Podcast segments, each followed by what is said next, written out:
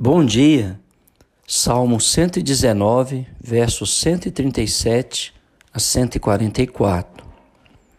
Antes de lermos esses salmos, e você vai perceber que o salmista realmente descreve essa situação, onde ele está sendo injuriado, perseguido, caluniado, ah, afadigado, né? Ah, sendo desprezado, com certeza enfrentou situações bem adversas por causa dos seus inimigos, por causa dos seus adversários, por causa deste mundo, né, está destinado a produzir cardos e abrolhos. E, e mais tarde o apóstolo Paulo vai nos falar que, inclusive, a morte é nossa, mas também a vida.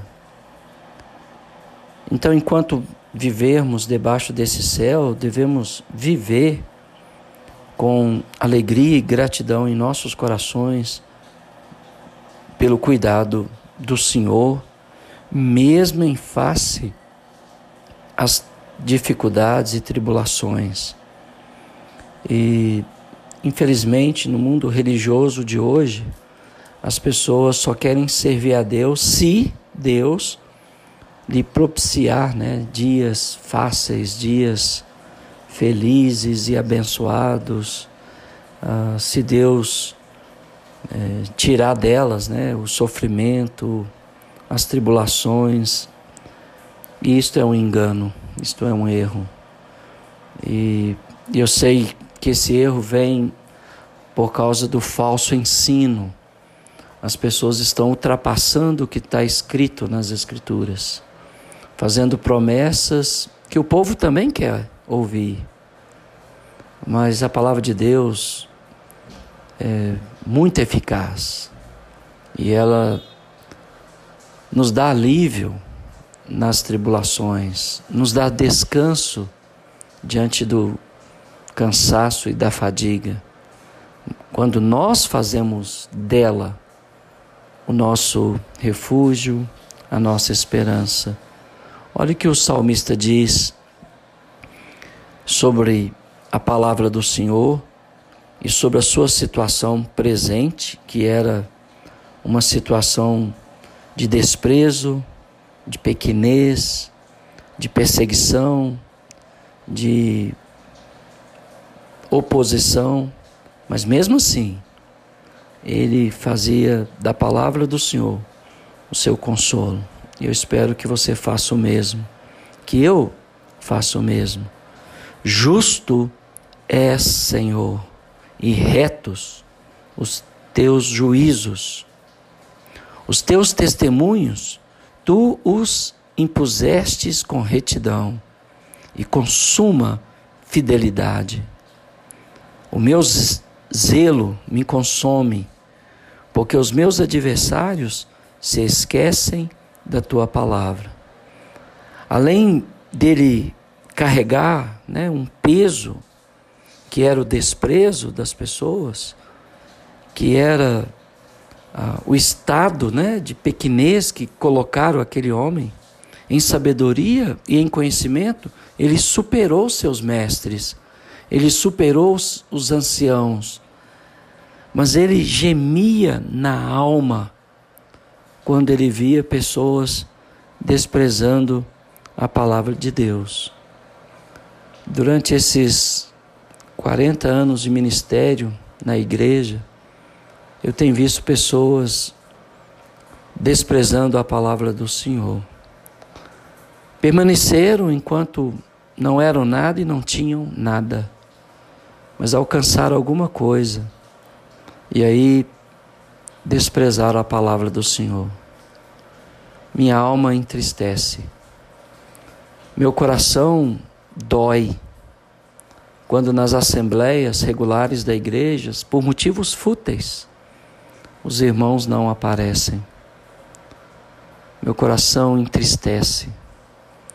Eu não estou falando de irmãos que estão acamados, de irmãos que estão cuidando de doentes, de irmãos que estão viajando a trabalho, ou até em lazer com a família. Porque onde eles estiverem, eles podem adorar o Senhor e, e celebrar a ceia do Senhor no domingo. E irmãos devem levar a ceia do Senhor para os enfermos e doentes. Esse não é meu ponto. Meu ponto é quando as pessoas, por motivos fúteis, por, por coisas deste mundo, despreza aquela unidade mística que existe entre nós e o Senhor no ato de partir o pão. Um, uma das razões que hoje eu sento na frente da comunidade cristã, onde eu congrego, é justamente para não ver quem não veio. Para eu poder estar em, em calma, adorando o Senhor. Não para não encorajar meus irmãos que não vieram depois, mas naquele momento eu ter minha mente voltada realmente para o Senhor. Então, nesse sentido, eu também sinto esse desgaste emocional, físico, espiritual, quando eu percebo pessoas desprezando as coisas do Senhor, ah, por esquecerem da palavra do Senhor. Eu não estou falando de irmãos que pecam, que reconhecem os pecados, que, que pedem oração. Não, eu não estou falando do irmão fraco.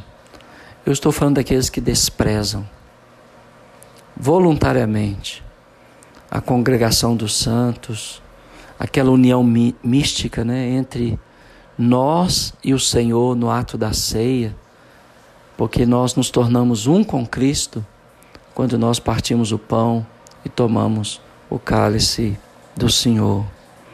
O salmista continua dizendo: Puríssima é a tua palavra, por isso o teu servo a estima. Ele diz: Pequeno sou e desprezado. Não me vejo melhor do que meus irmãos. Em hora nenhuma, quem anda comigo me conhece, sabe que ah, eu me considero o menor de todos, escória do mundo. Mas uh, o salmista estava sentindo esse, essa pequenez, esse desprezo por parte daqueles que menosprezavam a palavra do Senhor, mas ele não esquecia dos preceitos do Senhor. A tua justiça é justiça eterna, a tua lei é a própria verdade. E aí ele fala: Sobre mim vieram tribulações e angústia, todavia os teus mandamentos são meu prazer. Eterna é a justiça dos teus testemunhos, dá-me inteligência deles e viverei. Olha que ele tinha superado os seus próprios mestres e os anciãos, mas ainda ele pede a Deus para lhe dar inteligência, conhecimento e sabedoria.